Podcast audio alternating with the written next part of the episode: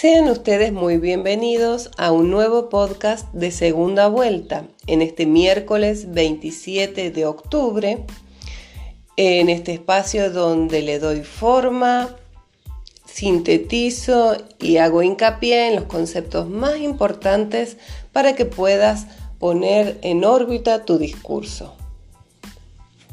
En esta ocasión estaremos acompañando nuestra lectura del texto de cátedra La historia de la razón para cerrar algunas ideas que quedaron pendientes sobre el concepto de razón absoluta y relativa en Aristóteles, así como sus aportes al proyecto de la razón occidental. Este capítulo va a ser muy importante porque nos va a preparar para un próximo capítulo en donde vamos a abordar cómo renace este proyecto en la racionalidad moderna con el desarrollo de la ciencia. Me parece interesante que podamos contrastar a Aristóteles con Platón. Si bien Aristóteles fue un discípulo de Platón, y en ese sentido, él va a continuar con la idea de su maestro de desarrollar este proyecto de un discurso racional que defina los conceptos y las esencias de todo lo que es, definiéndolo,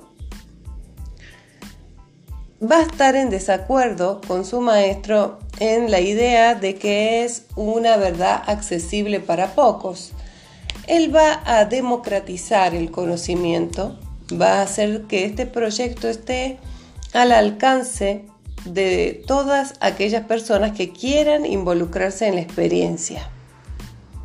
Así, para Aristóteles, el punto de partida no requiere de un camino iniciático, sino de involucrarse en la experiencia, porque este conocimiento de lo que cada cosa es, de las esencias, que rigen nuestro discurso para que sea verdadero, no está más allá de la experiencia, está en la experiencia misma. Si bien Aristóteles toma la importancia de las ideas, de las esencias, nos va a decir que no están en una realidad solo accesible a lo mental, sino que están en la experiencia que hacemos de lo que nos rodea.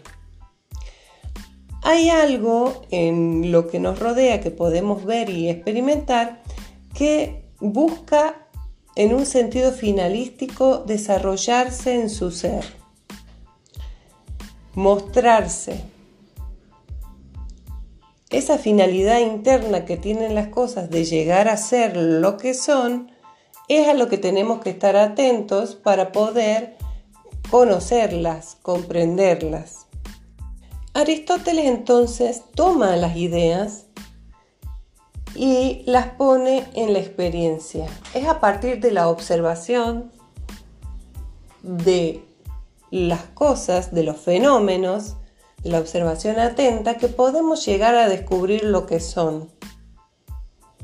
Dice Chatelet en la página 52, esta frase es difícil, por eso la quiero comentar, que Aristóteles introduce una constante circulación entre la esencia y la apariencia. Esto es lo que vengo diciendo, que para Aristóteles lo que la cosa es, su esencia, se manifiesta en su aparecer en el mundo de los fenómenos, en el mundo de la naturaleza, de lo que acontece día a día. Y no en ese mundo iniciático, ¿no es cierto?, que tenía Platón. Para Aristóteles entonces la esencia de las cosas y naturalezas está al alcance de los sentidos. Nuestra experiencia tiene esa información y si prestamos atención vamos a descubrir que entre todos los especímenes de una clase que vemos hay características que no cambian. Eso que no cambia, eso que subsiste, es la verdad de cada cosa, su esencia, que está sostenida por la materia, está en su sustancia. Por esto, para Aristóteles y su escuela, era muy importante salir a observar qué hay y poder clasificarlo. Se convirtió en un gran observador de la naturaleza, de los fenómenos, de las conductas de los animales y un gran clasificador. Aristóteles fue un gran impulso para la observación y una mente científica. Además, Aristóteles fue un gran desarrollador del sentido común. Trabajaba con lo que todos podemos observar, con lo que todos podemos saber. No rompía con lo que nos parece generalmente a todos, sino que más bien buscaba lo que estaba encerrado ahí y lo desplegaba. Tenía una manera de pensar que buscaba la lógica. Como les he dicho, Aristóteles es el creador o el sistematizador de la lógica, que es una manera de pensar, ¿sí? Que busca la forma correcta. La lógica es una sistematización de maneras que son correctas por su forma de llegar a pensamientos correctos. Así que Aristóteles en muchos aspectos es un pensador cercano a nosotros. Trabaja con ideas que son inmediatamente evidentes para nosotros, además es un gran clasificador, sistematizador, excelente maestro y es muy, eh, quizá no es agradable porque es pesado, pero es muy eh, sencillo de ser leído porque él mismo va organizando haciendo como cuadros, clasificaciones y sistematizaciones de lo que él propone que hay. Para Aristóteles, como en general para toda Grecia, el sabio se comporta así. No es un descubridor, no es un mostrador de, verdades eh, difíciles, sino que el sabio es el que puede irte orientando para que descubras todo lo que es.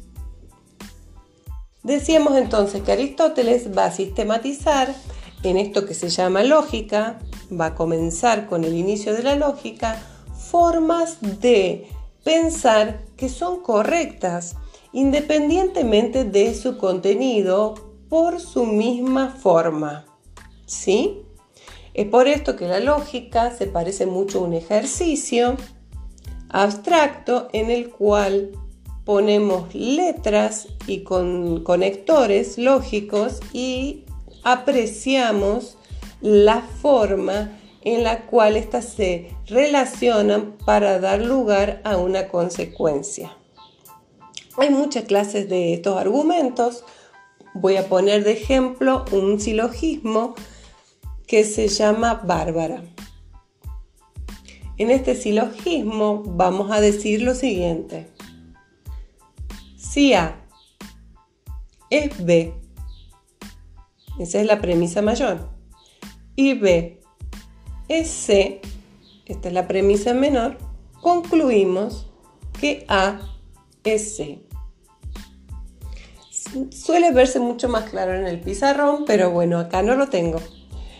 En principio entonces, en este silogismo, como podemos ver, hay letras estas letras representan premisas o, juicios que pueden ser cualquier contenido, darles a esos juicios, ya que no podríamos estar en desacuerdo de que se concluya algo que estaba contenido en esas premisas, porque eso que concluimos ya estaba contenido en las premisas.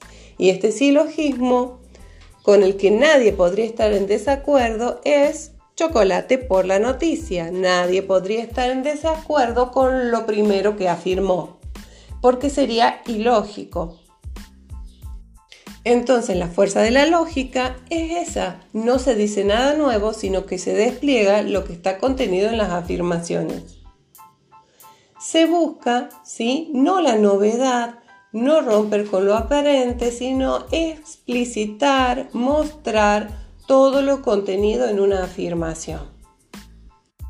Esto funciona hasta el día de hoy para nosotros y funciona también especialmente en una concepción del cosmos y de la verdad como la que venimos desarrollando, en la cual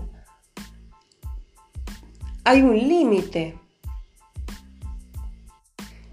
Esta fuerza lógica funciona aún hoy para todos nosotros, pero funciona especialmente en una concepción del cosmos como la que tiene Aristóteles, en la cual el cosmos es un orden que está fijo en su jerarquía y tiene un límite.